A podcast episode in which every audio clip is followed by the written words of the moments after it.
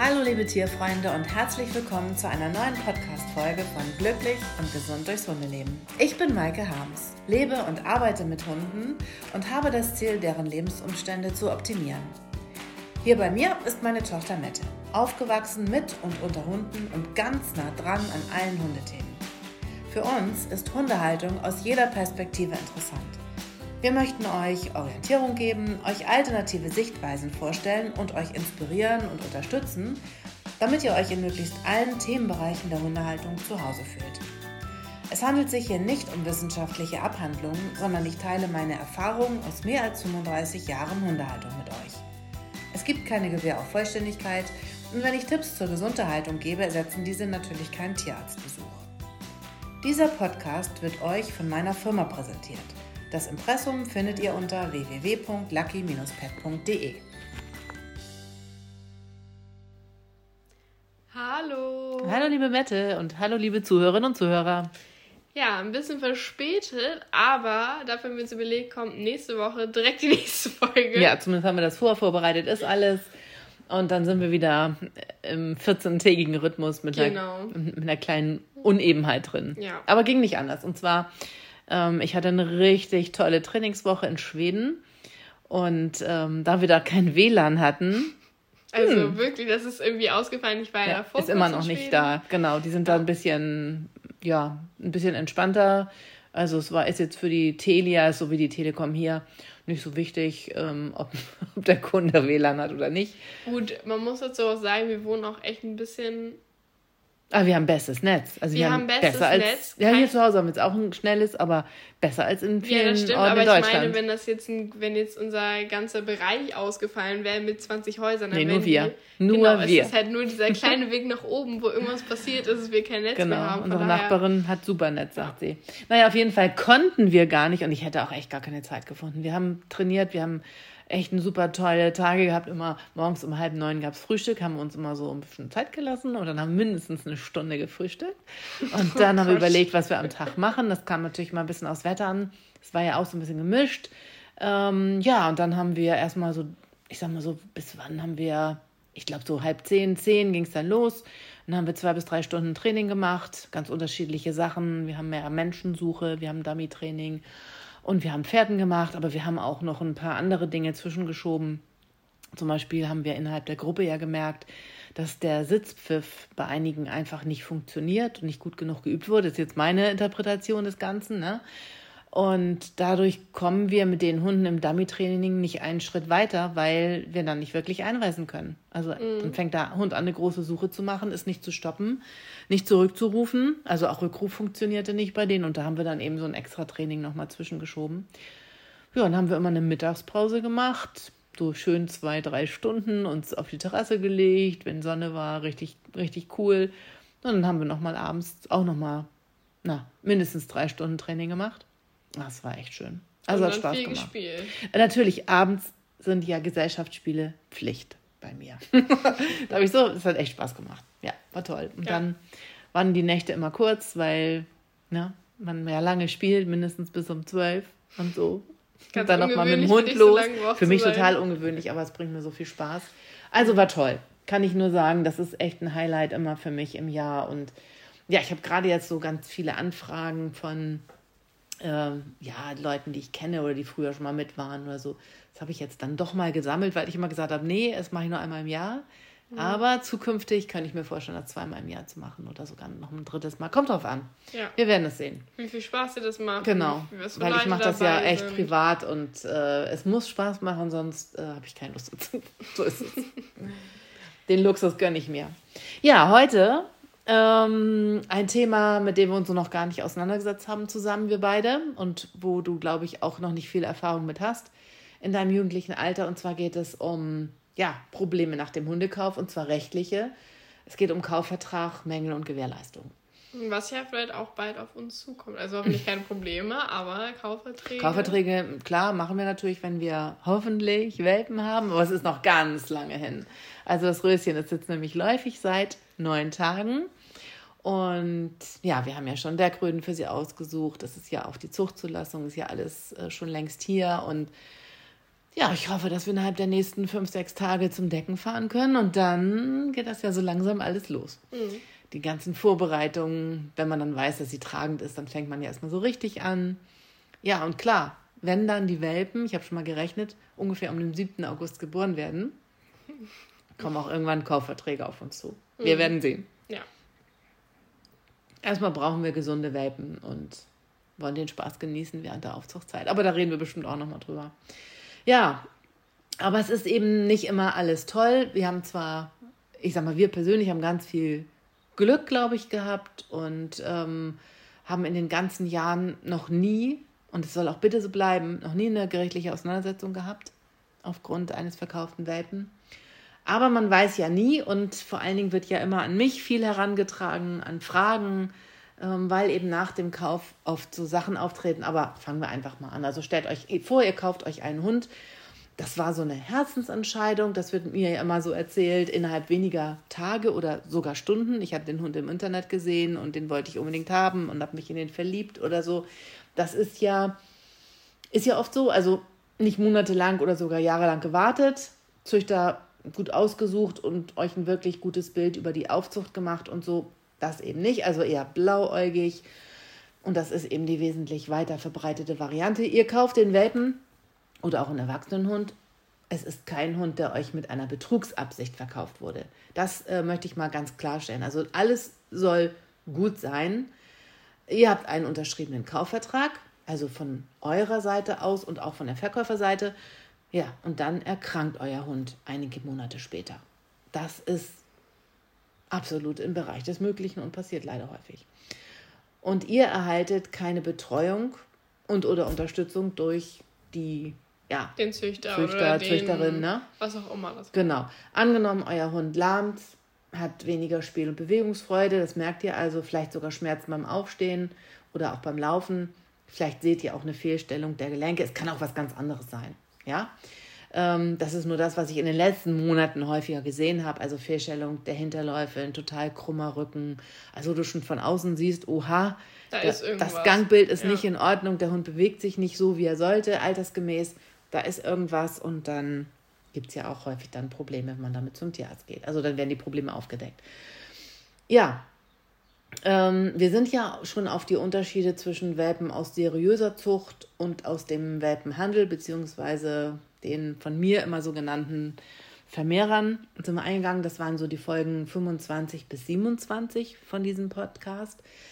Ähm, Zucht und Vermehrung sind eben ein echter Unterschied und das sogenannte Züchten ohne genetische Grundkenntnisse echt weit verbreitet. Also das, was ich Vermehr nenne. Ich möchte Welpen haben oder ähm, ja, wir wollen mal ein bisschen Geld verdienen und dann kümmert man sich in der Regel ja nicht um die Genetik.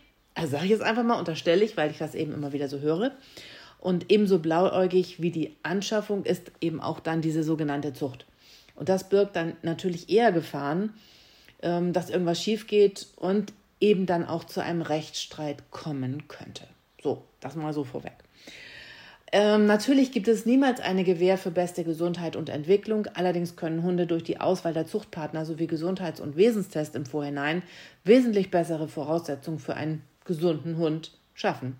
Wobei wir natürlich alle wissen, dass Haltungsbedingungen und vor allem auch die Ernährung, da gibt es ja ganz viele Podcast-Folgen drüber, und das äh, hört ihr auch immer wieder, das hat natürlich ebenfalls eine ausschlaggebende Rolle mhm. in, der, in der Jugend eines Hundes und natürlich auch im Erwachsensein. Also da spielt ja mega viel zusammen. Das ist nochmal Genetik, also Vater und Mutter bringen was mit, das vererben sie auf das Kind, auf den Welpen und wie dann mit dem Hund umgegangen wird, zu viel, zu wenig Bewegung, mehr Mangelernährung, zu viel in der Ernährung, also zu viel mhm. Proteine, zu viel Fett, also dass einfach der Hund vielleicht zu viel Gewicht hat, ähm, das hat alles natürlich Auswirkungen auf so eine Entwicklung. Und das ist natürlich die Problematik, die es anders macht, als wenn wir einen Fernseher kaufen. Na? Ne? So, jetzt geht's weiter. Ihr habt eure Züchter oder Züchterin informiert und um Hilfe und unter, beziehungsweise Unterstützung gebeten. Ich denke, das ist immer das Erste, was man tut. Und da, ähm, das ist mir auch so wichtig, dass wenn es irgendwelche Dinge gibt, die auffällig sind, dass ich das mitbekomme, dass ich darüber informiert werde, dass ich helfen könnte ähm, oder auch einfach mal ja, mich darum kümmern kann. Ne? Also da gehe ich mal von aus, dass ihr das auch getan habt, wenn es keine Züchter gibt oder wenn es ein Hund aus dem Handel ist und das ist einfach eine Telefonnummer, die es nicht mehr gibt, was es ja häufig gibt bei der Welpenmafia, ja, dann habt ihr natürlich niemanden, um den ihr, den ihr um Hilfe bitten könnt. Ähm, vielleicht erhaltet ihr darauf überhaupt keine Antwort. Das höre ich auch immer wieder. Vielleicht. Hm? Ich darf vielleicht auch sagen muss, vielleicht ist es auch besser, von denen, die schon so einen Hund vermittelt haben, da keine Hilfe zu kriegen. Wenn die sich schon so schlecht um den Hund gekümmert haben und so schlecht um die Verhältnisse, wo er aufgewachsen ist, dann weiß ich nicht, ob ich da wirklich Hilfe haben wollen würde. Ja, gut, aber ich finde. Die haben eine gewisse Verantwortung. Das ist die Verantwortung. Genau, und deswegen das stimmt. muss es eigentlich eine Antwort geben. Also, vielleicht werdet ihr auch bei der An oder mit der Antwort oder dem Telefonat oder was auch immer damit über davon überzeugt, dass ihr mit eurem Anliegen euch täuscht. Das kommt auch häufig genug vor, weil so manche Aussagen von Tierärzten sind missverständlich und werden manchmal dann eben auch so aufgefasst. Ich, ich drücke mich einfach so ein bisschen vorsichtig aus, ne, mit diesem manchmal und häufig und so. Das kannst du nicht in Zahlen belegen, aber es ist eben so, dass das passiert. Ähm, das wird so aufgefasst, dass der Hundebesitzer sich betrogen fühlt, obwohl das manchmal überhaupt nicht der Fall ist. Also prüft euren vermeintlichen Anspruch und wenn ihr auch von besonnenen, rechtserfahrenen Personen in eurer Ansicht bestätigt werdet, ja, dann sucht euch die passende Anwaltskanzlei. Und da entscheidet ihr euch selbstverständlich für einen Spezialisten, nämlich einen Fachanwalt für Tierrecht. Noch besser jemanden, der sich auf Hunde spezialisiert hat. Und die Kanzlei wird nicht an eurem Wohnort sein, wahrscheinlich nicht. Aber das ist überhaupt kein Problem, weil ihr müsst nicht persönlich zusammentreffen. Aber dass es ein Fachanwalt oder eine Fachanwältin ist, ist total wichtig. Ähm, es gibt Rechtsanwaltskanzleien, die sich auf alles rund um den Hund spezialisiert haben. Und meine Bitte an euch, lasst euch dort beraten und auch eben anwaltlich vertreten, wenn es erfolgsversprechend erscheint. Und es ist super, wenn ihr eine Rechtsschutzversicherung habt, die das mit beinhaltet. Dann seid ihr echt safe, könnt euch zurücklehnen, lasst euch beraten. Und wenn es eben so sein sollte, dass ihr da recht habt, dass wirklich da ein Mangel ist und auf die ganzen Sachen kommen wir noch, dann ähm, ja, müsst ihr eben auch keine Kosten tragen. Das übernimmt dann eure Rechtsschutzversicherung. Aber da müsst ihr euch halt vorher erkundigen, vielleicht auch nochmal euch mit ähm, jemandem, Versicherungsmaklerin beraten. Also wir haben da eine ganz tolle, die uns immer in allen Sachen hilft und die sich auch dann um alles kümmert. Also ich brauche da gar nicht viel tun, wenn mal irgendein Schaden angezeigt wird. Hier muss man natürlich, ne? Das wäre dann, die kann sich natürlich nicht dann darum kümmern, aber die kann schon mal so die Fäden zusammenlaufen lassen und schon mal so eine Vorgeschichte, so eine Vorprüfung machen. Ja, und manchmal ist es dann eben auch so, oder oft, dass von einer Anwaltskanzlei verfasste Schriftstücke bereits so gefasst sind, dass ein Einsehen des Verkäufers oder Verkäuferin gibt und es zu einer gütlichen und für beide Seiten passenden Einigung kommt. Und wenn nicht, dann wird eure Kanzlei sicherlich irgendwann Klage erheben und dann würde es eben auch zu einem Gerichtstermin kommen. Und wenn ein Urteilsspruch gefällt wird, ist das immer eine Beurteilung des Einzelfalls. Aber es gibt auch sogenannte Grundsatzurteile, die wegbereitend sind, wonach andere Gerichte sich dann eben auch ähm, richten mhm. und was eben Anwälte nehmen, um darauf ihre Klage bzw. ihre Rechtfertigung oder wie auch immer man das nennen will, ihre Klageerwiderung zu verfassen. Na? Also ich habe da mal was rausgesucht. Und zwar folgende Geschichte. Ein Welpe erkrankt an genetisch bedingter Hüftgelenksdysplasie, das nennt man ja HD, und oder an Ellenbogengelenksdysplasie, das ist dann diese sogenannte ED. Und es geht nun um die Züchterhaftung bei genetisch erkrankten Hunden. Haftet der Züchter für eine Hüftgelenksdysplasie, für eine Ellenbogengelenksdysplasie? Das ist so die Frage. Hat der Käufer eines genetisch erkrankten Hundes gegenüber dem Züchter einen Anspruch auf Bezahlung der Kosten einer Operation? Denn das kann es ja nach sich ziehen, wenn Gelenke kaputt sind. Und auf weitere Kosten. Das können ja zum Beispiel Nachkontrollen, Physiotherapie, die Anschaffung von Rampen, also für Treppenstufen und fürs Auto sein oder auch Schadensersatz. Also auf Schadensersatz kommen wir auch später nochmal. Kann der Käufer den Kaufpreis mindern? haftet der Züchter immer für eine genetisch bedingte Hüftgelenksdysplasie und eine Ellenbogengelenksdysplasie? Das sind so die Fragen. Ähm, ja, und verkauft ein Hundezüchter einen Welpen und wird bei diesem Hund eben so eine Erkrankung festgestellt, dann haftet hierfür der Hundezüchter nicht, wenn er bei der Auswahl der Zuchttiere darauf geachtet hat, dass der genetische Fehler bei den Elterntieren nicht vorliegt. Und wenn, denn in diesem Fall ist beim Hundekäufer kein, also Hundeverkäufer, Entschuldigung, beim Hundeverkäufer kein Verschulden festzustellen. Er hat weder vorsätzlich noch fahrlässig gehandelt. Und war die Fehlstellung bzw. die falsche Entwicklung des Gelenks genetisch bedingt, so beruhte sie auf einem Gendefekt schon durch die Zeugung vor der Geburt. Und das Landgericht sieht den gegebenen Defekt in den spezifischen für die Knochenentwicklung maßgeblichen Anlagen des Hundes. Und hinsichtlich eines solchen in der Natur des Tieres begründeten genetischen Fehlers ist dem Züchter keine Fahrlässigkeit vorzuwerfen, wenn er die Hundezucht nach den dafür geltenden, auf Wissenschaft und Erfahrung beruhenden züchterischen Grundsätzen betreibt. Und das ist ein, ähm, eine Bewertung des Bundesgerichtshofs gewesen ähm, aus dem Jahr 2004 und 2005, die ich jetzt hier mal so ein bisschen zusammengefasst habe. Mhm. Finde ich sehr vernünftig. Ja, finde ich auch. Also, Na, also wenn ich dafür gesorgt habe, dass die Elterntiere untersucht sind, was ja bei uns eigentlich immer der Fall ist. Ja. Also das ist und ja auch im bei VDH, glaube ich, auch vorgeschrieben. Ja, bei vielen Rassen ist es einfach vorgeschrieben. Mhm. Man kann ja nie alles ausschließen. Aber es ging jetzt hier zum Beispiel um so übliche Erkrankungen, die mittelgroße bis große Hunde betreffen. Ellenbogen- und äh, Hüftgelenksdysplasie. Also sowas Alltägliches, leider. Ne? Mhm. Und da gibt es ja auch Zuchtwertschätzungen. Das heißt also, die Elterntiere sind überprüft, aber eben auch Geschwister und Großeltern und so weiter. Und danach gibt es nämlich wissenschaftliche Programme, wo solche Zuchtwertschätzungen ähm, gemacht werden, also computermäßig gemacht werden. Und dann gibt es ganz bestimmte Werte, die der einzelne Zuchthund erreicht, mhm. bevor er überhaupt den ersten Wurf hatte. Und das wird dann nochmal über die Auswertung der eigenen Welpen natürlich, also wenn es ein Rüde ist zum Beispiel, der 100 Nachkommen hat, dann wird ja, hat er vorher einen Zuchtwert, aber wenn er eben den ersten Wurf hat und diesen untersucht die Welpen, dann ändert sich eventuell dieser Zuchtwert ins Bessere oder ins Schlechtere, je nachdem, wie die Welpen ausgefallen sind.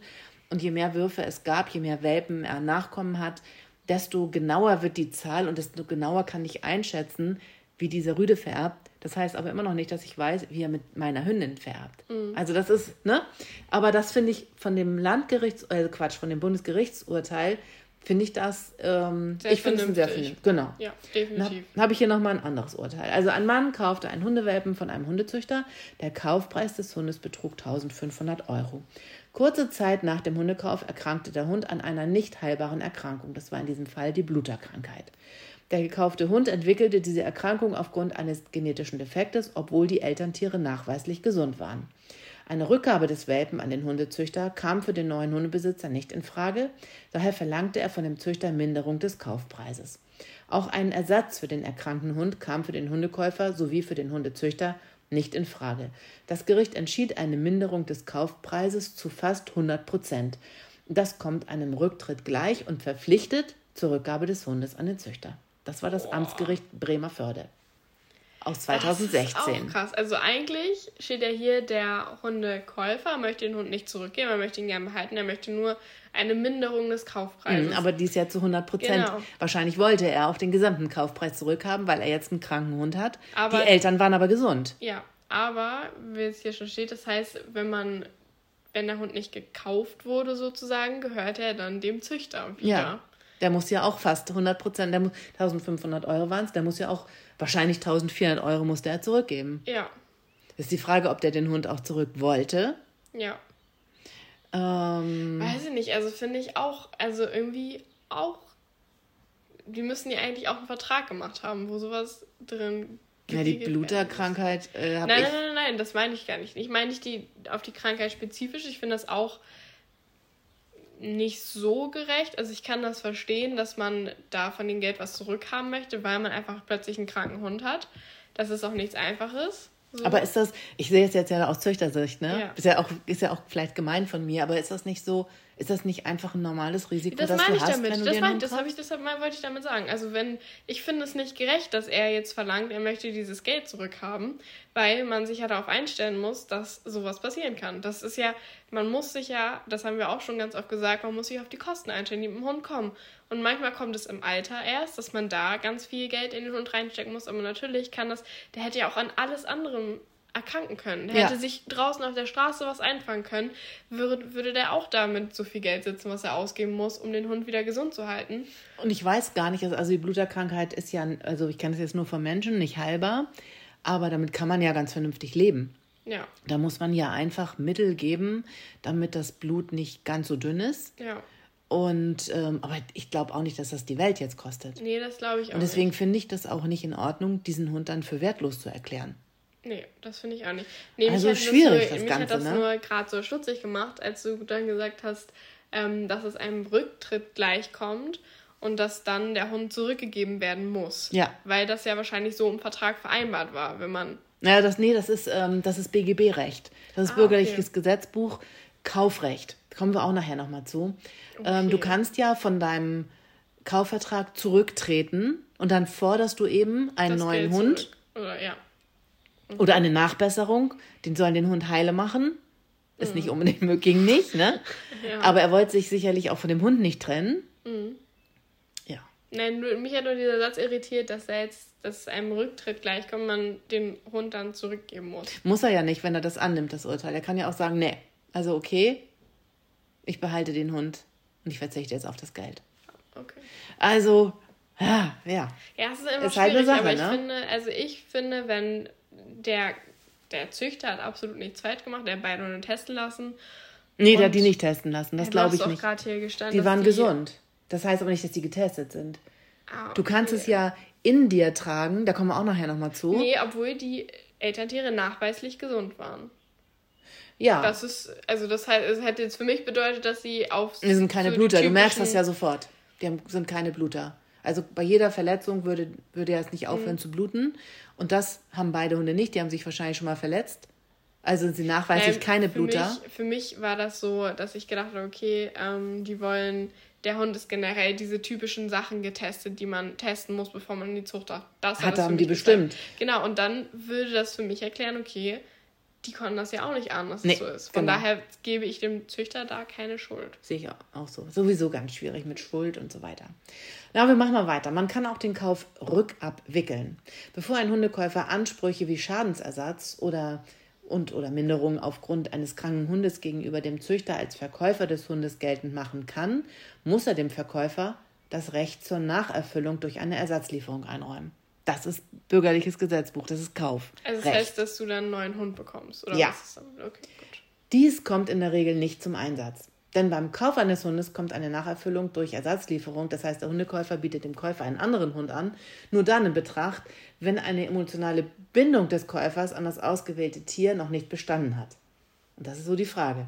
Sind das Tage oder sind das Wochen, Monate oder Da- Jahre? Da muss ich aber auch schon sagen, wenn ich jetzt drüber nachdenke, zum Beispiel unsere Welpenkäufer, die kommen ja wirklich oft. Die kommen ein, teilweise ganz, ganz dolles auch zweimal die Woche zu den Welpen und spielen mit denen da. Auch wenn du dann noch nicht deinen festen Hund hast, du baust ja trotzdem eine Bindung, Bindung, zur ja. Gruppe auf. und dann nimmst du ihn mit. Und dann, also die, für mich würde diese Bindung sofort bestehen, sobald ich weiß, okay, das ist mein Hund, den nehme ich jetzt mit nach Hause.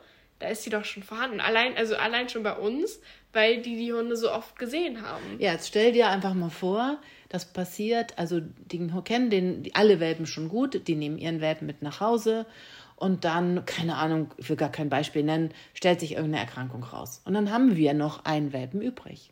Und dann sagen wir, okay, bring den zurück und nimm dir den mit. Oh, das kenne ich auch nicht. Ich, Weil, guck mal, ich habe das auch noch nie erlebt. ich, ja, hoffen Aber- wir, das bleibt auch so, aber wenn ich mir vorstelle, okay, wir sagen jetzt, okay, wir möchten den Hund gern behalten, alle anderen haben auch ihre Hunde mitgenommen, dann möchte jemand den Hund tauschen. Oh, das könnte ich, glaube ich, nicht. Das ist ja, Hm. das finde ich ganz schlimm.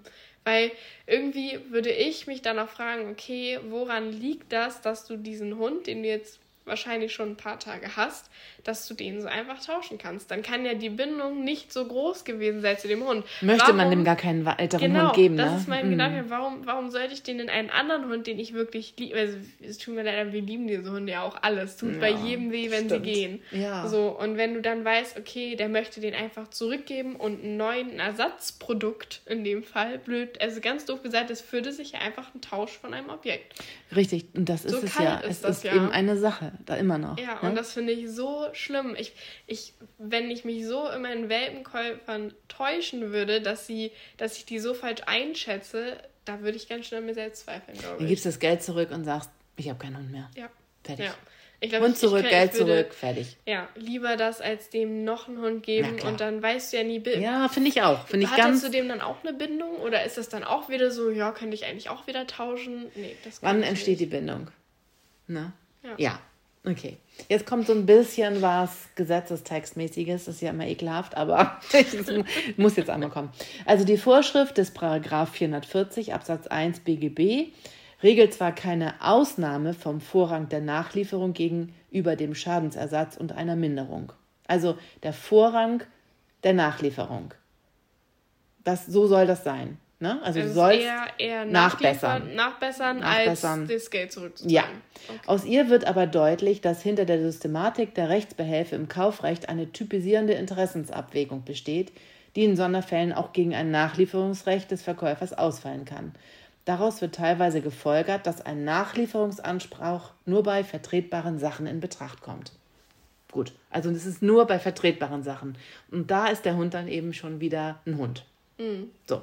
War dem Käufer bei dem Kauf eines Hundes, dessen Alter, Farbe, Geschlecht und die Abstammung von einem World Champion wichtig und hat er den Hund hingegen vor dem Kauf weder persönlich gesehen noch sonst erkennbar anhand besonderer charakterlicher Eigenschaften ausgewählt, also ging es nur darum, ich möchte die Rasse, ich möchte das und das Alter, die und die Farbe, das und das Geschlecht und eben von die dem Abstammung. er muss ein World Champion Kind sein, ne? Mhm. Ähm, und alles andere war nicht wichtig. Handelte es sich zum Zeitpunkt des Kaufes um den Kauf einer vertretbaren Sache, soweit sie nach Rasse, Alter, Geschlecht, Farbe und Prämierung der Eltern des Tieres mit dem erworbenen Hund vergleichbar gewesen wäre. Hierzu zählen häufig die Fälle, bei denen Hundezüchter untereinander einen Zuchthund erworben haben. Okay, ja. Ja. Ja. Würde ich auch so sagen. Das mhm. kenne ich auch. Des Weiteren spricht man auch eine emotionale Bindung zu dem erworbenen Hund ab, wenn der Hund lediglich wenige Tage im Besitz des Käufers war sodass der Aufbau einer emotionalen Bindung in diesem kurzen Zeitraum noch nicht erkennbar wurde. Das ist ein, Gericht des Land, äh, ein Urteil des Landgerichts Rottweil aus dem Jahr 2016. Das heißt, aber die haben ja auch nicht festgelegt, ab wann eine emotionale Bindung nee. besteht. Das, das wird dann wahrscheinlich gefragt. Das, da spricht man dann drüber im, in dem Verfahren. Mhm. Und das, ich muss das nochmal zurücknehmen mit dem Züchtern untereinander. Ja, aber das heißt ja nicht, dass ich keine Bindung zu meinem Hund habe, auch wenn ich Züchter bin. Ja. Also es ist dann doch nicht so, also für mich wäre das nicht austauschbar. Auch wenn ich mir natürlich unter einem anderen Gesichtspunkt einen Welpen aussuche manchmal oder ausgesucht habe in der Vergangenheit, dass ich gesagt habe, ich möchte so gern von diesen Eltern einen Hund haben. Weil das sind tolle Eltern, mit denen können wir toll züchten. Das würde wunderbar Würden wir uns wünschen. Heißt ja genau. nicht, dass man da keine emotionale genau. Bindung aufbaut. Also das ist ja Quatsch.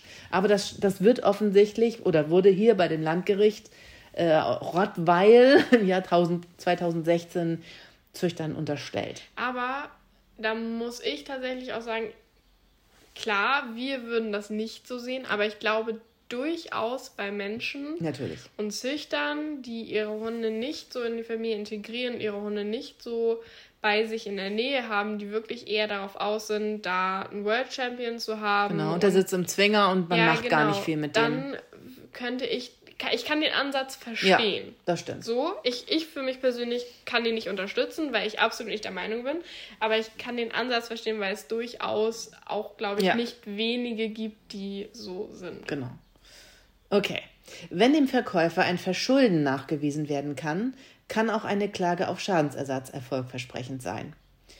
So, ähm, unter Schadensersatz versteht man den Ausgleich eines Schadens. Na klar. Man spricht auch von Entschädigung oder Wiedergutmachung. Das ist eher bei einer anderen Kategorie regelmäßig zu finden. Also zum Beispiel bei Hundebissen. Ne?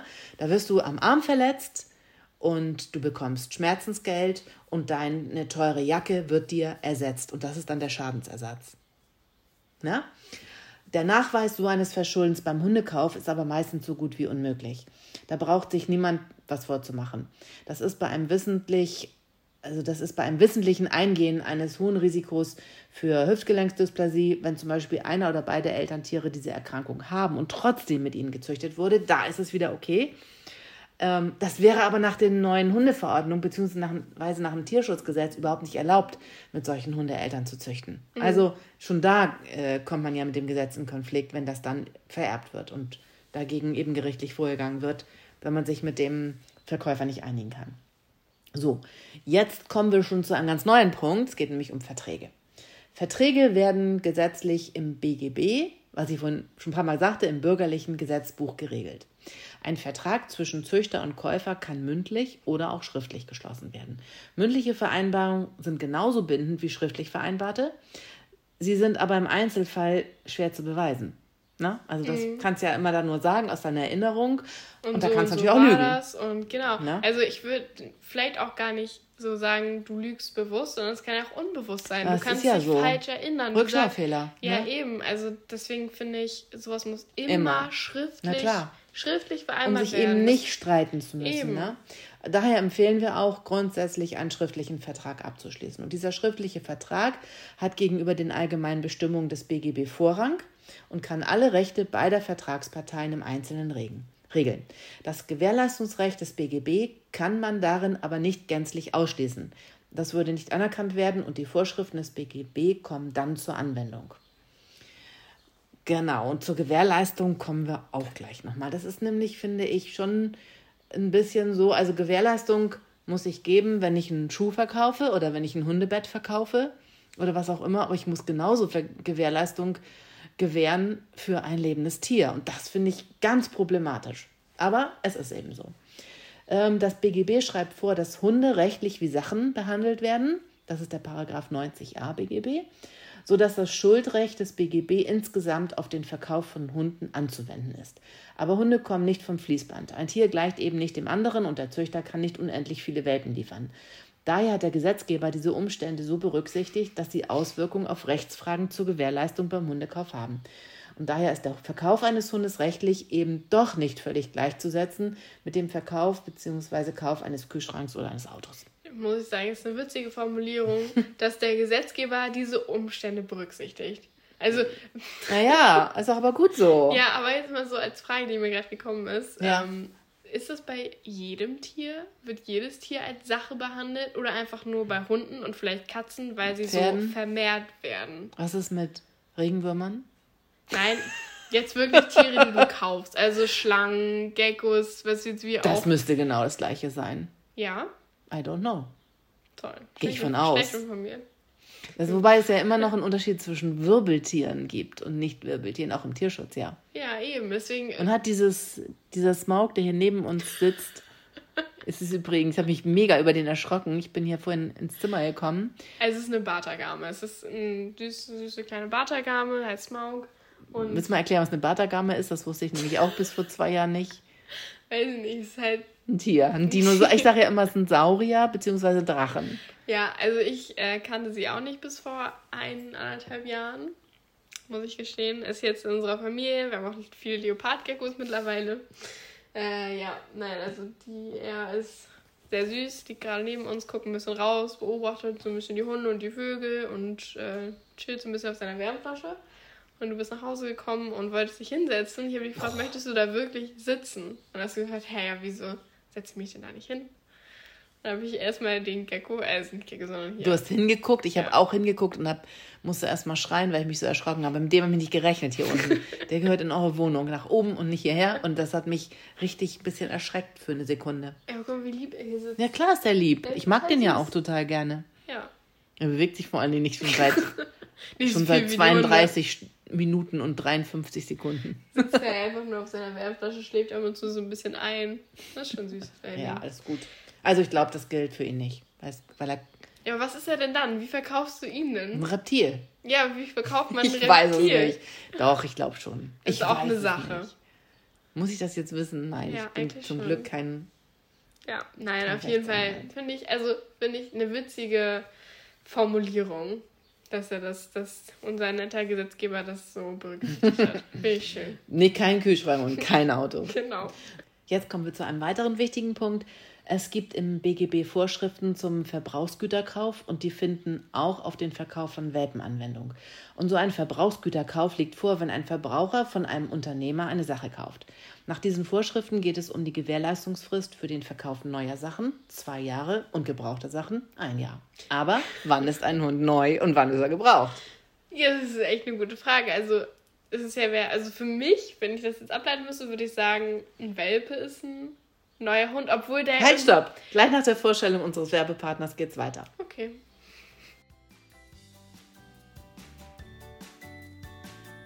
Werbepartner für diese Folge ist Lucky Pet, unser familiengeführtes Unternehmen, das sich schon seit 30 Jahren für gute und natürliche Nahrung ganz speziell für die Gesunderhaltung von Hunden und Katzen einsetzt. Heute möchte ich ganz besonders die Marke VermX empfehlen. Es handelt sich dabei um ein Nahrungsergänzungsmittel, das euren Hund auf verschiedenste Art unterstützen kann. Dabei steht immer der Darm im Mittelpunkt. Vermix ist eine 100% natürliche Kräuterrezeptur zur effektiven Darmreinigung. Es gibt Vermix als Leckerchen oder in flüssiger Form und die Leckerchen sind köstlich und bieten einen wichtigen Zusatznutzen. Das Darmmilieu besteht aus etlichen hundert Bakterienarten, die in einem guten Gleichgewicht sein müssen, um die Grundlage einer ungestörten Darmtätigkeit zu bilden.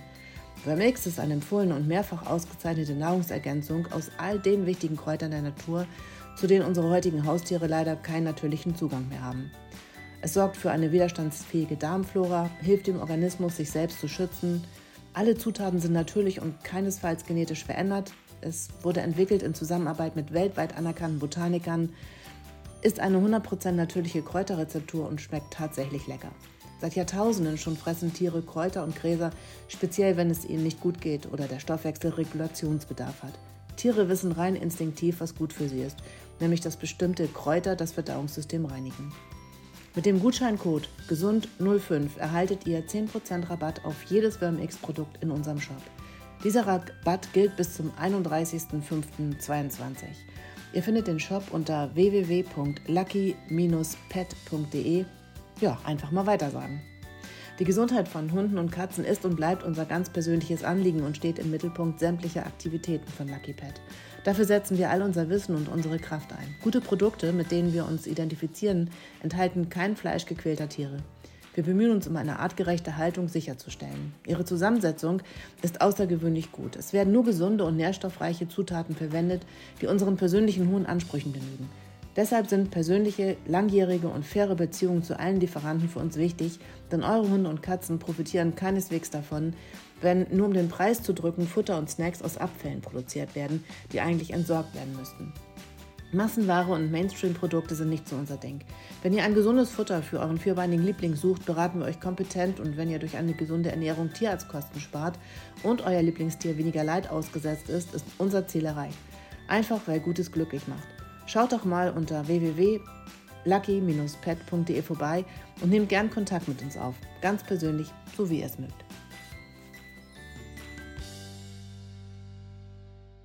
So, hier sind wir wieder. Und zurück zu der Frage, ab wann ein Hund gebraucht, gebraucht ist. genau. Das ist so grausam. Das ist echt ein Wort, ne? Aber ich, also zum einen muss ich sagen, als normal, also die erste Intention, die ich hätte, wäre, ein Welpe ist ein neues Objekt, in Anführungszeichen, ähm, und müsste dann zwei Jahre, eine zwei Jahre Gewährleistungsfrist haben und ein Hund, der, also für mich wäre, glaube ich, ab einem Jahr ein nicht mehr neu. Ja, nicht mehr neu. Aber wobei ich sagen muss, dass ja auch schon ein Welpe irgendwo benutzt ist. Also benutzt. Das nein, ist, also, das ist ja doof gemeint, aber ich meine, so ein Welpe, die, die haben ja ganz viele Erfahrungen schon gemacht. Die sind geprägt, die haben die Prägungsphase. Das ist nicht mehr neu. Eben. Und deswegen finde ich, eigentlich müsste der direkt nach der Geburt wäre er neu. so, ja. Er kommt raus und dann wird in die Hand gedrückt und gesagt, so, hier ist dein neues Objekt. So. Ja, so doof ist es ja. Aber, ähm, also ich finde, das kann man eigentlich so gar nicht sagen, weil der Hund, also haben wir auch schon ganz oft darüber geredet, wie ein Hund geprägt wird und was er von, vom Züchter mitbringt und Klar. was für Eigenschaften er da lernt und was für eine Umgebung der hat. Das ist schwierig, das so das einzuschätzen. Sind, das sind so viele Auswirkungen. Ich finde, das kann man gar nicht sagen. Nee, finde ich auch und nicht. Für mich war immer Buddy war ein gebrauchter Hund, weil den habe ich ja, der war ja schon aus, der war ja schon bei jemandem zweieinhalb Jahre gewesen. Ja, der das war, war ein gebrauchter ein Hund älter und der hat schon ganz viel gelernt und gekonnt und der hat einfach mit uns weitergelebt. Genau. So. Und dem mussten wir nicht viel beibringen. Also in meiner naja. Erinnerung nicht. Vielleicht ähm, die Leinenführigkeit. ja, aber es hat lange gedauert und er war auch am Ende nicht perfekt. Nee, perfekt ist er nie geworden. Einmal eine Baustelle. Ja. Aber Nein, okay. Aber so, das, das kann, könnte ich auch noch als gebraucht abstufen. Aber ja, aber ansonsten sollte man, ich finde, man sollte das so nicht. Finde ich auch gar nicht. Das, das ganz schwierig. Ganz falsche Bezeichnung. Ja, und es, es dürfte, für mich dürfte es das nicht geben und man müsste einfach sagen, okay. Vielleicht, vielleicht ein stark geprägter Hund und noch ein. Ja, man kann es auch nicht sagen. Ich finde es unmöglich. Ich finde, das, das darf keinen Unterschied geben und da muss man sich, also irgendwie muss es, müsste es da eine Einigung geben, okay. beziehungsweise eine Ansicht geben zu Aber juristische. Da ist ja auch die Frage, das heißt, wenn du jetzt einen Hund hast, der ist sechs Jahre alt, kostet er dann genauso viel wie ein Welpe? Es geht um Gewährleistung, es geht nicht um Kosten. Okay, gut, dann geht es um Raus, Gewährleistung. Darum geht es nicht. Also, juristisch bezeichnet äh, werden Welpen im Alter bis zu 16 Wochen als neue Sachen. Und das hat die Folge. Bis, nur bis zu 16 Wochen? Ja. Boah, schon. Ich finde das richtig. Ich finde sogar früher, ich finde gar nicht. Und damit beträgt nämlich die Gewährleistungsfrist zwei Jahre für alle Welpen unter 16 Wochen. Das heißt, ich muss zwei Jahre die Gewährleistung tragen als Züchter. Ich finde es unfassbar. Ich kann, ich kann es nicht beeinflussen, wie dieser Hund ernährt wird. Ich kann nicht beeinflussen, unter welchen Bedingungen er lebt. Mhm. Auch, ne, auch wenn ich das vorher versucht habe, einiges auszuschließen, Zwingerhaltung ist verboten und bla bla, muss er sich aber nicht dran halten. Eigentlich, ne? also jetzt, also eigentlich könntest du ja nur eine Gewährleistung für die, ja, für die genetischen Sachen übernehmen. Aber auch nicht für alle. Ja, nee, auch nicht für alle. Das, was du, was du ausschließen kannst, was du getestet hast. Genau, solche Sachen. Das kann ich auch gut verstehen. Ja, dass das es so ist. ist Genau, Alles, was ich über den Hund weiß und was ich über ihn sagen kann, kann man. Eben. Ne, so. Aber wir wissen ja auch, wie viel Ernährung ausmachen kann. Wie schnell da ein Hund zugrunde gehen kann. Wie, wie, schnell ein Hund bissig wird. Ja. Also es gibt so das viele haben wir Dinge. Schon, ich weiß, das haben wir, glaube ich, auch schon mal in einer Folge ja. angesprochen, was du aus einem Ja, du kannst so viel. Du kannst ihn eben auch kaputt und. Nur weiß ich nicht. Oder dass er durch einen Zeckenbiss hier plötzlich eine schwere Erkrankung bekommt. Dafür können wir ja nichts. Nee. So als Züchter. Das ist, das ergibt gar keinen Sinn. Und vielleicht wird ja dieser Zeckenbiss dann gar nicht diagnostiziert, sondern dieser Hund fängt an, Krampfanfälle zu bekommen. Mhm. Ne? Und es wird eben nicht auf so eine, also auf so eine von außen herangetragene Erkrankung zurückgeführt. Und dann muss ich dafür gerade stehen, dass dieser Hund Krampferkrankungen hat und wird vielleicht verurteilt, Gewährleistung zu tragen. Also finde ich echt schwierig. Aber gut, so ist es juristisch. Mhm. Der Züchter, der Welpen verkauft, wird rechtlich als Unternehmer qualifiziert, weil er es unternimmt, eine Sache in den Verkehr zu bringen. Also egal, ob du es einmal im Jahr machst, ob du das 20 Mal im Jahr machst oder ob du alle fünf Jahre oder alle zehn Jahre mal einen Wurf hast. Du bist juristisch gesehen ein Unternehmer. Auch wenn du nur ein einziges Mal einen Wurf ja, hast? Weil du es unternimmst, eine Sache in den Verkehr ja, zu bringen. Gut, ne? verstehen, ja. Dieser Unternehmensbegriff des BGB ist sehr weit gefasst. Er hat nichts damit zu tun, ob der Verkäufer steuerlich oder gewerberechtlich seine Hundezucht betreibt. Selbst der erste Wurf zählt also bereits. Und aus diesem Grund haftet ein Unternehmer, also der Züchter, und kann seine Haftung auch nicht ausschließen. Ne? Also es wäre, du kannst in den Vertrag kaufen, ich über, äh, schreiben, ich übernehme keine Haftung und es gilt einfach nicht. Mhm. So ist es. So, mein Tipp. Äh, beide, Züchter und Käufer eines Welpen, sollten den Hund in unmittelbarem zeitlichen Zusammenhang mit der Übergabe des Hundes an den Käufer von einem Tierarzt gründlich untersuchen lassen. Zumindest ich als Züchter mache das immer im Zusammenhang mit dem Impfen und dem Chippen. Das wird ja auch immer durch Tierärzte durchgeführt und deswegen bin ich schon da und dann kann ich eben auch ähm, so ein Gesundheitszeugnis erstellen lassen. Und dann kann ich auf diese Weise wenigstens ausschließen, dass der Hund zum Zeitpunkt der Übergabe an einem offensichtlichen Mangel leidet. Also an einem, den ein Tierarzt eben dann auch erkennen kann. Und ich habe auch nichts dagegen, wenn die KäuferInnen das relativ kurzfristig nach der Übernahme auch tun. Eigentlich kommt das nicht vor, weil sie das letztendlich auch anerkennen, was, äh, dass wir bei einem Tierarzt waren. Mhm. Und das haben ein Gesundheitszeugnis dann machen lassen. Und ähm, da ja auch, ich sag mal, bei uns der Welpenkauf ja auch eine Vertrauenssache ist, da wir uns ja schon länger kennen, bekommt ja niemand Fremdes einen Hund, den ich noch nie vor, vor getroffen habe und so. Und deswegen glaube ich, ähm, ist das auch okay, wenn dieser Hund nur einmal zum Tierarzt geschleppt wird. So. Ja, das, das, reicht auch. Reicht auch an, an, ja, an vielen Dingen, was dann so sein kann. Kann sich auch Krankheiten einfangen in der Tierarztpraxis und die Aufregung ist ja vielleicht auch groß und so weiter. Aber wie gesagt, ich hätte auch nichts dagegen, wenn jemand das tut, einfach um sicher zu sein.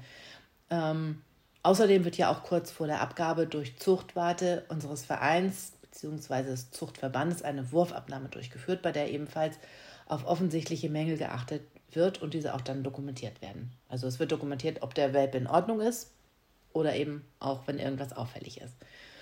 Mm, aber auch noch das Verhalten und viele andere Dinge werden schriftlich festgehalten und die Welpenkäufer erhalten diesen Bericht über den Wurf im Allgemeinen und ihren Welpen im Besonderen mit allen anderen Dokumenten. Das gibt es allerdings nur bei kontrollierten Zuchten. Auch wieder ein Grund für mich. Also da kommt jemand Unabhängiges, schaut sich den Wurf an. Haben wir auch schon mal erklärt, wie das so geht. Mhm. Und ähm, für mich ist das ganz wichtig, dass da nochmal so eine, jemand drauf guckt, ob irgendwas offensichtlich auffällt, damit man nicht von versteckten Mängeln sprechen kann. So, wir mussten mal kurz abbrechen eben, weil Lakritz irgendwie so laut war hier gerade und wir dachten, das stört euch einfach zu doll beim Hören und geht euch in die Ohren, falls ihr das mit dem Kopfhörer hört. Ja, ähm, vom Tierarzt kann man zusätzlich zum internationalen Impfpass auch einen Gesundheitspass ausstellen lassen. Also das ist das, was wir auch immer machen. Und der Welpe wird dabei untersucht und von folgenden und vielen anderen Fällen habe ich eben auch schon gehört, dass dabei eine Menge gefunden wurde. Also bei anerkannten Zucht, Zucht dann eigentlich nicht, aber schon so bei Vermehrern, ne? also gebrochene Beine, Herzerkrankung, Was? ja, Erkrankung gebrochene der Lunge. Beine. Ja, das hat er nicht gemerkt. Du merkst nicht, wenn der Welpe sich ein Bein bricht. Frag mich bitte nicht. Das ist ja. Ja, verrückt, oder? Dann, dann mhm. siehst du deinen Hund auch nicht an. Dann stellst du ihn einmal am Tag essen und das war's dann. Oh, ist das furchtbar. Aber auch andere Dinge, so wie Erkrankung der Lunge, okay, auch das sollte man eigentlich mitkriegen. Aber Blindheit und Taubheit oh. sollte man doch schon irgendwie mitbekommen. Das ne? merkst du doch, ob dein ja. Hund deiner Stimme folgt oder einfach nur taub. Es wäre mir so peinlich, wenn das mein Tierarzt feststellt und ich habe es nicht vorher gemerkt. Ja, hm. das geht gar nicht. Ja, wir hatten ja bisher von schweren Erkrankungen gesprochen, deren Behandlung hohe Kosten verursachen. Aber jetzt gehen wir einfach mal zu diesen Mängeln, die ja im BGB erwähnt werden. Also ab wann liegt eigentlich ein Mangel vor? Und der Gesetzgeber hat den Mangel definiert als ein Abweichen von der Ist-Beschaffenheit, also der Ist-Beschaffenheit von der Soll-Beschaffenheit. Ein Mangel kann ein Sachmangel sein oder ein Rechtsmangel. Da wird unterschieden. Beim Hundekauf gilt grundsätzlich, dass der Hund, sofern der Verkäufer nicht ausdrücklich auf eine Erkrankung des Hundes hingewiesen hat, dass er keine Krankheiten aufweisen darf. Und das kann alles Mögliche sein. Das können nach innen oder außen gerollte Augenlider sein oder ein oder beide fehlende Hoden. Es können Gebissstellungsfehler oder Knick in der Rute sein, äh, ein fehlender oder ein zusätzlicher Ballen oder Zahn oder eine Fehlfarbe. Es gibt da also wirklich ganz, ganz viele Dinge. Und es darf sich auch nicht um ein altersschwaches Tier handeln. Das ist ja wohl klar, oder? Wer verkauft denn ein altersschwaches Tier? Will doch Geld dafür haben. Naja, es gibt ja. Nein, ich würde es nicht tun. Um gar Niemand das, tut das. das. Nein, tu, weiß ich nicht, das würde ich auch nicht sagen. Wenn man jetzt wirklich von diesen Züchtern ausgeht, dann. Nennen Sie nicht Züchter, nennen Sie Vermehrer. Ja, Sofern... Vermehrer. Gut, dann würde ich eher wollen, dass sie den Hund verkaufen, als dass sie den töten. Ja, man, du, also das ist ja wieder Mette. Ja, aber ist doch so. ja, also, okay, daran habe ich jetzt nicht gedacht. Ja, natürlich. Oh Mann. Dann noch lieber, immer, dann ne? noch lieber verkaufen, als irgendwie ja, okay. töten, ja. weil sie keine Welpen mehr bringen. Oh Gott, wie furchtbar. Ja. Ja, klar gibt es. Ähm, also der Käufer kann erwarten, dass der Hund die Beschaffenheit aufweist, die bei Hunden der gleichen Rasse und des gleichen Alters üblich ist und die der Käufer nach der Art des Hundes erwarten darf. Also das finde ich ist ja relativ gut festgelegt. Mhm. Dabei bestehen selbstverständlich größere Unterschiede zwischen einem Welpenkauf oder dem Kauf eines älteren, und jetzt kommt's, gebrauchten Hundes. Mein Buddy war nicht ja bereits gebraucht, wie ich gesagt habe. Und beim Welpenkauf kann normalerweise kein Züchter eine Gewähr für die Freiheit von genetischen Erkrankungen geben, weil sich solche Erkrankungen häufig über viele Generationen hinweg oder als nicht vorhersehbare Folge einer bestimmten Verpaarung ergeben können. Also das kann ja durchaus sein, dass eine Erkrankung mal aufgetaucht ist, dann wurde mit dem Hund gezüchtet, aber die nächsten drei Generationen ist diese Erkrankung nicht aufgetreten und dann Oder nicht kommt ausgebrochen. es wieder. Genau. So kann man es ja auch sagen. Ja, ja, genau, nicht ausgebrochen. Und die Forschung ist aber noch nicht so weit, dass das genetische Erbpotenzial von Hunden vorausgesagt werden kann. Und es kann auch nicht vorher erkannt werden, ob eine bestimmte Verpaarung Erbkrankheiten hervorbringen wird. Und da auch niemand hell sehen kann, können natürlich immer solche Folgen auftreten. Es gibt die Möglichkeit, Gentests durchführen zu lassen. Und da kann man übrigens auch schon bei Welpen feststellen, ob sie genetische Träger bestimmter Erkrankungen sind. Und wenn ja, dann kann der Hund im Laufe seines Lebens erkranken oder eben auch nicht. Und als Zuchthund kann der Hund seine Gene in die nächste Generation übertragen. Und es gibt in Deutschland, das ist manchmal Werbung, unbezahlte Werbung, die Firma Laboclean. Wenn ihr mal in die Shownotes zeigt, dann gebe ich euch da einen Link. Und ihr findet da nämlich mehr, also ich habe es nicht gezählt, aber ich hatte das Gefühl, mehr als 100 Möglichkeiten, auf erbliche Erkrankungen testen zu lassen. Ja, aber ähm, ich kann natürlich jetzt nicht sagen, okay, ich teste jetzt auf alles, was angeboten wird, weil da bist du schon ein paar tausend Euro los. Also es ist jetzt nicht so, dass so ein, ne, das kostet schon und es gibt auch nicht für, also pro Rasse gibt es immer so Rassepakete, die man machen könnte. Aber für mich ist so die Frage, was bringt es mir eigentlich, wenn ich nur weiß, der Hund ist Träger, ich weiß aber gar nicht, ob es jemals auftreten wird. So, ob er jemals daran erkranken wird. Weil bei ganz vielen Dingen ist es, ein, ist es so, dass es eben, ja, Nicht einfach nur ausbricht. nee, überhaupt nicht ausbricht. Also es ist so die Frage, ob man sich auf diese Gentests beim Welpenkauf oder Verkauf wirklich so verlassen sollte und ob das wirklich ausschlaggebend sein sollte, eventuell von dem Welpenkauf abzusehen, weil der vielleicht für Ichthyose oder keine Ahnung, ähm, dass er das nachgewiesen hat, aber ich weiß gar nicht, ob er das jemals bekommt. So, also ich finde, wir haben uns das noch nie. Es halt einfach, also ich finde, es macht auch Angst. Natürlich. Es macht sehr große Angst. Also wenn ich so eine Liste Ja. vor mir hätte, wenn das 100 Sachen wären und ich wüsste zwei davon, da ist er anfällig für, auch wenn es nur zwei Sachen sind von 100 Sachen, die er haben könnte, wäre es für mich schon, Ja, Schlimm. und vielleicht nimmst du dann den Welpen nicht und verpasst vielleicht den Welpen meines Lebens. ja natürlich. Aber andererseits ist es auch schwierig, weil dadurch hast du halt die Gewissheit, okay, ich bereite mich darauf vor, dass es ausbrechen könnte. Da, ist, da stehst du nicht davor und denkst so, oh Gott, was ist das jetzt, sondern weißt, okay, es kann halt irgendwann kommen. Es könnte. ist vielleicht auch Es nicht ist, ich, schlecht. ja, weiß ich nicht. Ich- also also es kommt auf die Art der Erkrankung an, vielleicht. klar. Ne? Ob es was lebensbedrohliches ist oder eben nicht. Aber sie, also ich finde auf jeden Fall, diese typischen Sachen müssen getestet sein beim Golden Retriever. Für Genetisch? mich. Ja. Die müssen, für mich müssen die abgesichert Also für sein. mich nicht. Ich habe einen Welpen bisher gekauft, der hatte eine genetische Untersuchung auf ganz viele Dinge und es war alles super. Ich glaube, es war nur Katarakt, äh, wo sie Träger war. Und die Hündin ist an Ellenbogendysplasie ganz, ganz schwer erkrank- erkrankt. Also, bringt Ja, mir das doch natürlich. gar nichts. Nein, aber ich finde, es ist so eine gewisse Absicherung. Ja, alle anderen Hunde hatten das nicht und ich habe sonst gesunde Hunde. Ich habe Ja, noch nie so einen natürlich. kranken Hund gehabt wie die Hündin. Das ist ja auch keine Frage. Natürlich kann das bei jedem auch anders stimmt, du hast auch auftreten. recht. Aber ich finde, es ist so, bei einem Kind machst du es ja auch. Nein. Also nein, nicht in dem Maße, aber weiß ich nicht. Ja, also das ist auch übrigens eine Diskussion, aber die gehört, glaube ich, nie- nicht her. Nee, das nicht, aber ich finde das ganz schwierig, wenn du das vor der Geburt machst. Und Nein, nicht vor der Geburt. Das meine ich. Also, so meine ich das ja gar nicht. Ich will nicht, dass du im Mutterleib die Welpen anguckst und sagst, oh, der könnte die und die Krankheit ja, haben und dann treibst du ab. Das ist damit nicht gemeint. Also, ich finde, wenn der Welpe oder das Kind geboren ist, dann ist das Kind geboren.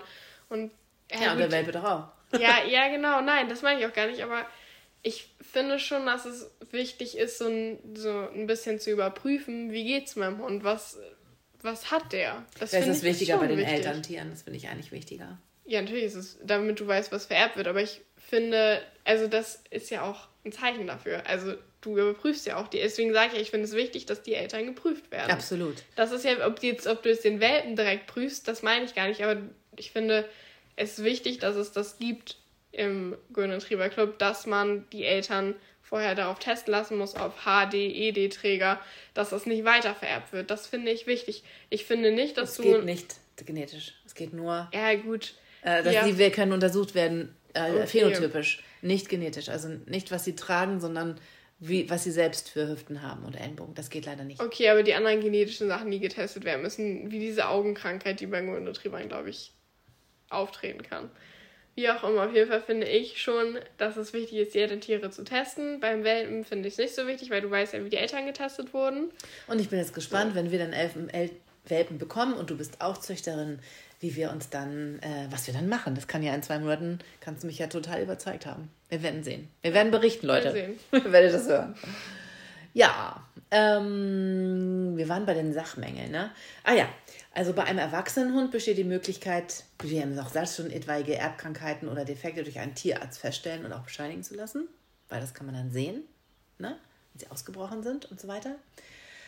Aber jetzt kommt mal ein Beispiel für einen Sachmangel. Also ein Züchter verkauft eine, einen Pyrenäenberghundwelpen, das sind so ganz große Herdenschutzhunde. Und später stellt sich heraus, dass der Urgroßvater kein reinrassiger Pyrenäenberghund war. Und hier liegt dann objektiv ein Sachmangel des verkauften Welpen vor, weil gerade die Reinrassigkeit in VDH-Zuchtvereinen garantiert wird, ohne dass dies ausdrücklich im Vertrag stehen muss. Auch wenn den Züchter ja selber überhaupt kein Verschulden trifft. Also der, der wusste das ja nicht. Und daher gibt es bei vielen Zuchtvereinen die Vorgabe, dass ein DNA-Test gemacht werden muss, ob es sich tatsächlich um die ausgewiesene Rassezugehörigkeit handelt. Das ist ähm, bei den Bullies, also wir kennen ja noch nicht so alle Rassen, wie es so ist. Bei den Bullies mhm. ist es schon sehr lange, bei den Retrievern ist es viel kürzer. Da brauchten müssen, mussten wir es jetzt bei Röschen auch machen und ich finde das sehr, sehr gut. Ja, ich ne? auch. Also bevor sie in die Zucht geht, muss 100% klar sein, dass es ein absolut reinrassiger Hund ist. Ja. Und ähm, ich finde das auch insofern ganz gut, als dass ja manchmal, ja, gerade bei, ich bin bei den Golden Retrievern auch im Training ganz aktiv. Und wenn dann jemand kommt und der hat so einen blonden Hund an der Leine und der sagt dann, er hätte einen reinrassigen Golden Retriever und ich sage dann, das kann aber nicht sein, weil der hat ja Stehenohren und eine eingerollte Rute überm Rücken. Und der sagt, doch, das ist ein reinrassiger. Oh, das ist aber dann schon ganz schön. Oh, das habe ich schon echt schon erlebt. Aber das, das frage ich mich, ja. guckst du die Rasse vorher nicht an? Guckst dir nicht an, habe ich auch gedacht. Guck also, doch einmal ins Internet. Da sind, da siehst du ja eine Reihe von Hunden, die sehen alle nicht gleich aus, aber die haben eine Diese Merkmale ganz nicht. große Ähnlichkeit. Die haben keine Stehohren, in keinem Fall. Absolut nicht. Ja. Also da, weil ja. da, da beschäftigt, also da finde ich sieht man wieder, wie wenig man sich teilweise wirklich mit dem Kauf mhm. von dem Tier, was man sich anschafft, ja. beschäftigt. Traurig. Ja, und der, im, im Kaufvertrag stand drin, ist ein reinrassiger Golden Retriever. Der lässt sich echt über den Tisch ziehen. Genau, da, das würde ich zum Beispiel sagen, da würde ich garantiert einen Rechtschreib machen, weil das kann ja wohl überhaupt nicht sein. Na gut, aber jeder so wie er möchte. Und jeder bekommt auch den Hund, den er verdient, oder? oh, das ist auch gemein. Das, nee, das finde ich eine gemeine Aussage, wirklich. Die musst du zurücknehmen. Das okay. finde ich nicht gut. Ich nehme alles nee, zurück. Nee, Tut mir leid. So, bei Sachmängeln ähm, wird dann nochmal unterschieden zwischen Mängeln, die bereits zum Zeitpunkt der Übergabe erkennbar waren. Das sind offensichtliche Mängel. Und die Beispiele, wie eben erwähnt, ne? also hier eingerollt das Augenlid nach innen oder nach außen. Ja, das, das ist, ist eine kleine Korrektur. Das ist nicht so schlimm. Ich denke, das kann man ganz einfach operieren. Ist, also, ne, aber es muss eben festgehalten werden. Das, und das, das ist da ein ist, Mangel, ja. weil der gehört so nicht und der ist offensichtlich. Und der gehört in den Wurfabnahmebericht und der gehört in den Gesundheitspass vom Tierarzt. Und dann ist man einfach safe. Man weiß es, man kauft diesen Hund so mit diesem Mangel. Alles gut, kann man nicht gegenklagen. Mhm. Ne?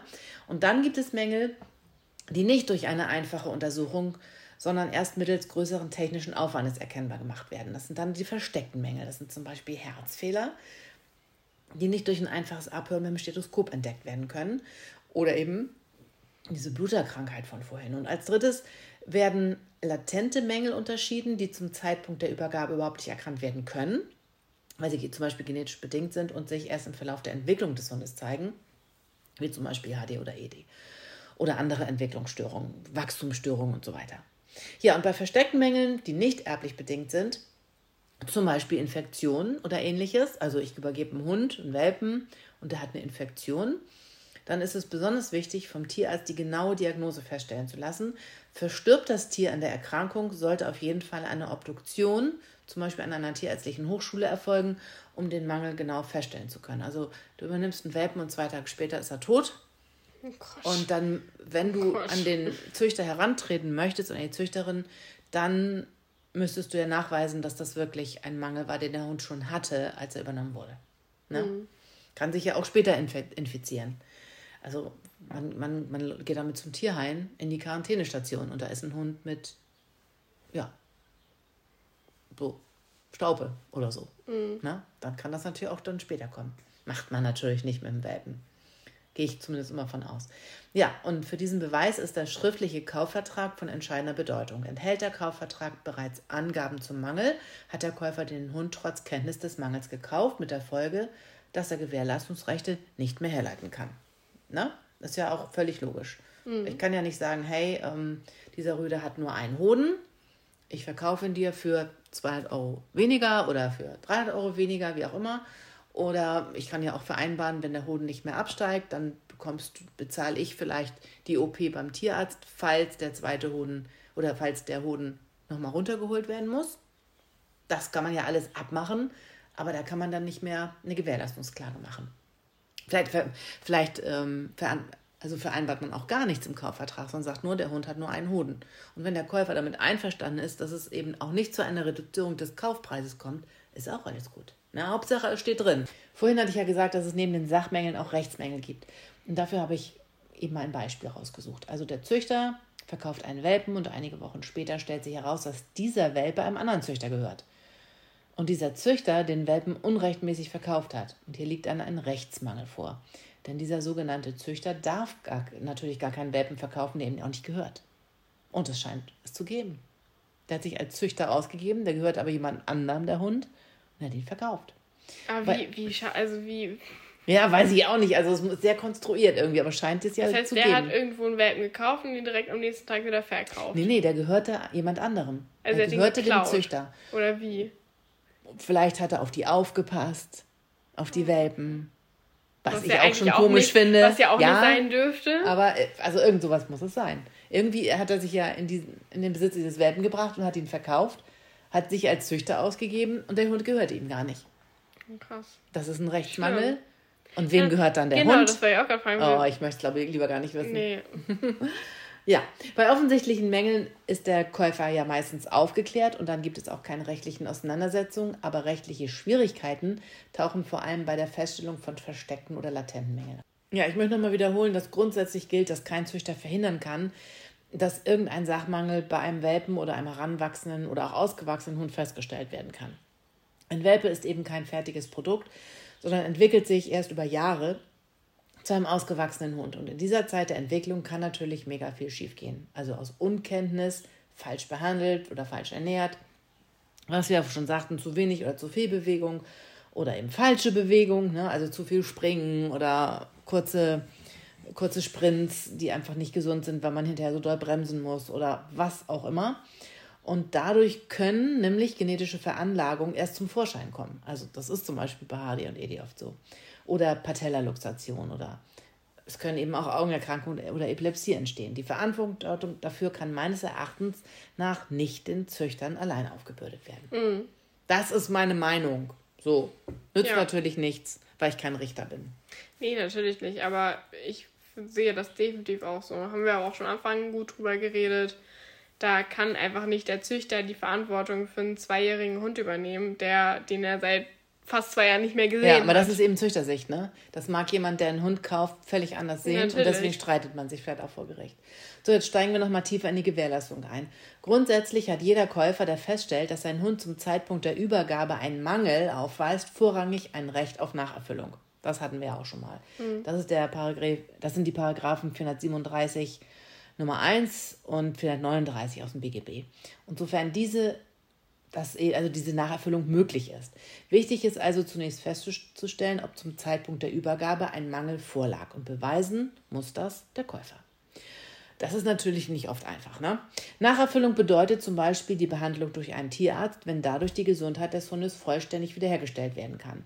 Wenn aber eine Erkrankung oder eine Deformation nicht reparabel ist, kann unter Nacherfüllung auch die Lieferung eines neuen Welpen bzw. Hundes bedeuten.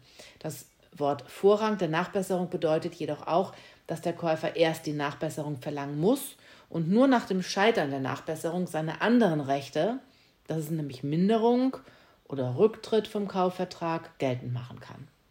Und nur wenn eine Nacherfüllung objektiv nicht möglich ist, kann der Käufer nach seiner Wahl ohne vorherige Nacherfüllung Minderung verlangen oder den Rücktritt vom Kaufvertrag erklären. Also da gibt es so viele Möglichkeiten und deswegen Fachanwalt, nicht einfach irgendein, sondern der muss sich wirklich mit Tierrecht und am besten mit Hunde und dann eben Vertragsrecht auch auskennen. Ja, dann kommen wir auch zum Ende und ich habe noch ein paar Tipps zum Kaufvertrag für euch. Also wie vorhin schon kurz erwähnt, sollten beide Vertragsparteien auf einem schriftlichen Kaufvertrag bestehen, um spätere Unklarheiten zu den getroffenen Vereinbarungen zu vermeiden. Der Kaufvertrag sollte kein vorformulierter Vertrag sein, in dem mit Kugelschreiber oder ähnlichem die fehlenden Angaben nachgetragen werden. Die Folgen der Verwendung von Formularverträgen, das ist nämlich dann so eins, wenn man das mit der Hand danach so ausfüllt, das kann nämlich sein, dass einzelne Klauseln des Vertrags unwirksam oder nichtig sind, weil sie als vorformulierte Vertragsbestimmung wie allgemeine Geschäftsbedingungen zu behandeln sind. Und wir haben ja vorhin darüber gesprochen, der Verkäufer ist in dem Sinne ein Unternehmer. Und dann hat er auch allgemeine Geschäftsbedingungen, ne, wenn er das so vorformuliert hat alles. Und die Unwirksamkeit einzelner Vertragsklauseln kann dazu führen, dass der gesamte Vertrag unwirksam wird. Und dann steht man natürlich blöd da. So, und deswegen mein Tipp 1, es sollte immer ein individueller Vertrag geschlossen werden. Der schriftliche Kaufvertrag sollte folgende Angaben unbedingt enthalten: vollständige Namen und Adressen aller Verkäufer und Käufer. Rasse, Name, Wurftag, Chipnummer und Zuchtbuchnummer des Hundes. Und wenn vorhanden, besondere äußerliche Merkmale des Hundes, zum Beispiel schwarzer Fleck über dem rechten Auge oder zumindest die Fellstruktur, also wenn es ein Rauhaar ist, zum Beispiel kann man das auch aufführen, dass man den Hund also ein bisschen beschreibt. Dann Angaben zu den Impfdaten und tierärztlichen Untersuchungen. Und wenn der Hund zum Zeitpunkt der Übergabe an einer behandlungsbedürftigen Erkrankung leidet, ist der Käufer im Kaufvertrag ausdrücklich auf die Erkrankung und die Notwendigkeit und den Umfang der tierärztlichen Behandlung hinzuweisen. Ähm, oder wenn irgendwas anderes auffällt. Das kann natürlich auch Flohbefall sein, dann solltet ihr das in den Kaufvertrag schreiben. Weil es gibt einfach böse Menschen, die daraus was machen. Eigene Erfahrung. ja. Ähm, ja, ein Tipp für Züchter. Oder wundert euch einfach nicht, wenn das in eurem Vertrag ist, wenn ihr einen Hund kauft. Der Verkäufer sollte niemals einen Hund als Zucht oder als Schuhhund verkaufen, weil man das einfach nicht garantieren kann. Hm, ob der sich so entwickelt, ja. dass er dazu. Ja, das kann der ist. schönste Welpe sein und hinterher geht er immer mit dem Gut gerade noch aus dem Ausstellungsring und dann ist der Käufer enttäuscht, weil er eigentlich einen Showhund gekauft hat. Das kann man nicht. Mhm. Weil es kann niemand garantiert, also schreibt es auch nicht rein. Und ich schließe auch immer die Zuchtverwendung aus, weil ich auch da nichts garantieren kann. Es ist ein weiter Weg, bis man einen tollen Zuchthund hat. Und das kann ich nicht garantieren. Also ich hoffe, ihr hattet viel Spaß beim Hören. Und jetzt muss ich, glaube ich, noch mal eine Sache klarstellen, weil wir uns ja vorhin so ein bisschen so einen kleinen Disput hatten, Mette und ich, über die Untersuchungen, genetischen Untersuchungen und allgemeinen Untersuchungen vor einer Zuchtverwendung. Und eigentlich sind wir der gleichen Meinung, haben wir ja. festgestellt. Wir haben es ähm, nur falsch formuliert. Beide. Wir haben, ja, wir haben es einfach, einfach uns missverstanden. Also, um das nochmal klar zu machen. Wir sind beide total dafür, dass Zuchthunde gut untersucht werden mit allen für die rassetypischen Erkrankungen, um die einfach auszuschließen. Genau. Aber wogegen ich war, sind so genetische Tests, ähm, die eigentlich nur so was, eine ganz kleine Sache abbilden, wie, also ich kann jetzt gar nichts irgendwie sagen, ähm, die eigentlich gar nicht wichtig sind, finde ich, weil die nicht, mhm. also ich deine HD und ED auftreten, sowas vielleicht. Ja, also oder? mit HD und ED kann der Hund ja nicht laufen. Ja. Aber wenn er, ich weiß auch nicht, irgendwie eine Anlage zu einer Augenerkrankung hat, die relativ selten ist, dann ist das natürlich nicht toll.